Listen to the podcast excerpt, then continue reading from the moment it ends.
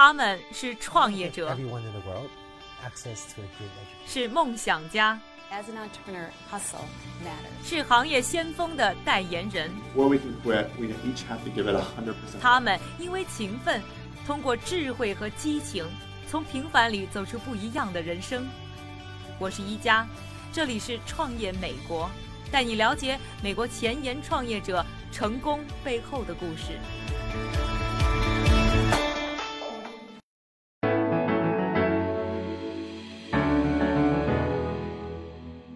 欢迎收听《创业美国》第五季，我是一佳。不知道咱们听众里有多少表情包的忠实爱好者？这两年，表情包正伴随着热门电影、电视的风潮，火遍中国的大江南北。美国也是一样，emoji 这个曾经被称为世界上最傻的发明，今天却成了商业界的宠儿。不仅每个表情包背后都有一个自己的金主爸爸，索尼公司今年还上映了耗资五千万美金、以 emoji 为主演的动画大电影。在美国，emoji 每年的收入高达两点七亿美元。那么他们到底是怎么挣钱的呢？咱们来听听 Snaps 公司的创始人 Vivian Rosenthal 是如何介绍的。Yeah, I started off as a designer. 我最早是一名设计师，我和我建筑学院的同学创立了一家设计公司。后来我对科技越来越感兴趣，在此之前，我负责运营谷歌的孵化器。因为日新月异的科技圈，所以最终成立了一家科技公司。Vivian Rosenthal，纽约知名设计师、创业女性，是活跃在各大媒体、讲台和行业活动的精英名流。她在福布斯写专栏，主持 Podcast 的广播节目，之前还在谷歌孵化器工作，目睹了无数创业公司的兴衰。热爱科技圈发展步伐的她，最终决定联合自己志同道合的好友 Christian，创立 Snaps 公司。但没想到，创业头几年还走了不少弯路。要知道。很多好的创业项目都是因为时机不对而无法成功。Snaps 在成立之后五年的时间也是这样，但故事并没有就此而结束。我们公司最初是一家增强现实的 AR 公司。我们当时构建的技术跟口袋妖怪很类似，但是当时市场非常不成熟，很多人对 AR 技术并不是太了解。于是我们企业的重心转移到了移动通讯平台上。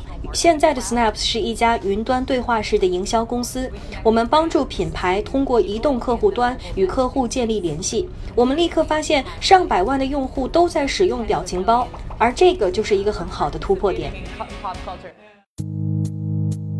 于是就有了今天的 Snaps Media，一个云端对话运营平台公司。这家公司融资将近九百万美元，并拥有耐克、可口可乐、麦当劳、欧莱雅、微信等大品牌客户。而 Messenger 短信通讯平台则成为了他们绝处逢生、找到成功契机的关键。It's part of the messaging ecosystem, um, and we realize like.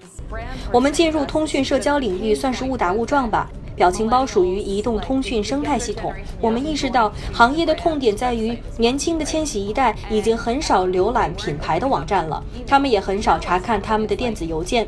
现在的情况是，年轻的千禧 Z 世代，他们都爱使用移动通信软件。这就是我们的出发点。当我说到聊天软件时，其实有很多不同的营销方案，而我们的整体策略就是给予财富五百强企业端口到端口营销方案以及移动通信服务。服务的内容包括 iMessage 表情帖、表情包键盘或者是聊天机器人。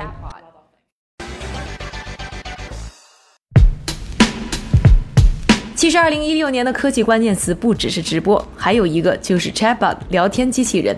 Chatbot 简称 Bot，是通过人工智能技术快速和用户互动聊天的电脑程序。它的功能已经包括了快速处理人们的订餐、叫车等日常生活需求。更了不起的是，它还替美国前总统奥巴马回应处理民众在 Facebook 上给他发送的信息。现在，众多的商家、企业甚至名人也纷纷将聊天机器人视为与大众互动的智能助手。而聊天机器人的盛行与通讯平台的崛起有很大的关系。来听听 Snaps Media 的联合创始人 Christian Brucalari 的分析。Yes, so we worked with Code. 我们建立的第一个聊天机器人是和 Code and Theory 以及 Horizon 合作的，设计了一款聊天机器人，帮助孩子们了解汉堡王的炸鸡。这个聊天机器人有点像游戏的体验，我们发现大家的参与度很高，很多消费者都在使用。在欧美，我们现在看到的是聊天通讯软件在全球蓬勃发展，无处不在。大家一直在使用短信，聊天通讯软件和短信算是同一类。短信平台已经存在一段时间了，但是那些短信软件没有真正成为可以建立起来的平台，直到最近才慢慢开始发展起来。Facebook 通讯、KIK 通讯软件，还有一些更小的通讯软件开始建立起来。我认为我们把握住了合适的时机。现在的很多消费者都在使用移动通讯软件，很多的移动通讯软件就会成为平台，软件开发者就可以在平台上构建更多的功能。所以，我们很好的把握住了机遇。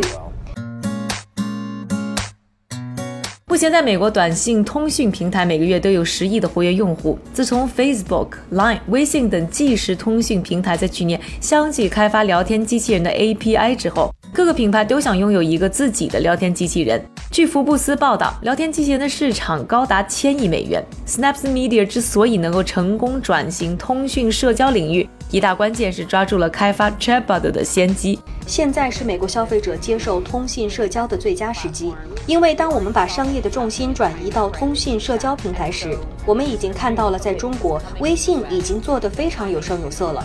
我们也意识到，通信移动社交网络将会登陆美国，现在就是最佳的机遇。我们的决策是正确的。像 Facebook 通讯这样的行业主力军，已经花了很长的时间和资源在构建聊天机器人生态系统，他们现在已经在建立聊天机器人了。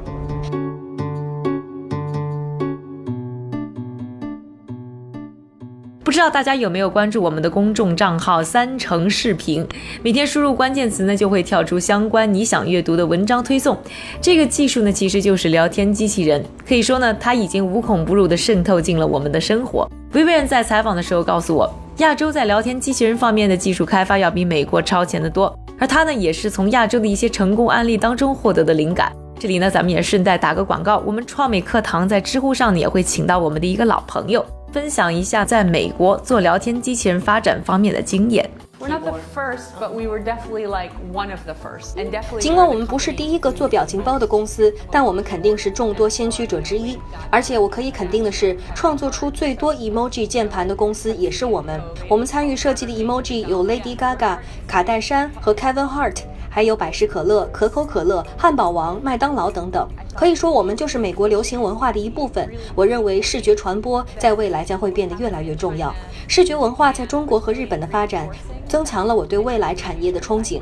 我想，品牌也开始希望有属于自己的表情包，用表情包作为与客户交流方式的一种。于是，我们开始联系不同的品牌，然后向各个品牌介绍我们的创意想法。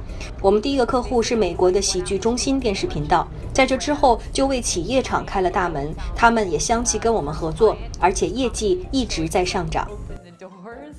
To all of these brands working with us, and and then it just kept growing. Snaps Media 转型之后的发展是否可以成功？市场的变化又在其中扮演着怎样的作用？不要错过我们下期的节目。欢迎登录我们的微信账号“创业美国”，了解收看的方法。另外呢，还想和大家隆重介绍啊，就是我在喜马拉雅另外一档新节目《十大顶尖富豪每日必读》，喜欢创业美国。对财富和创新感兴趣的朋友一定不要错过。感谢各位的收听，我是宜家，创业美国，我们下期再见。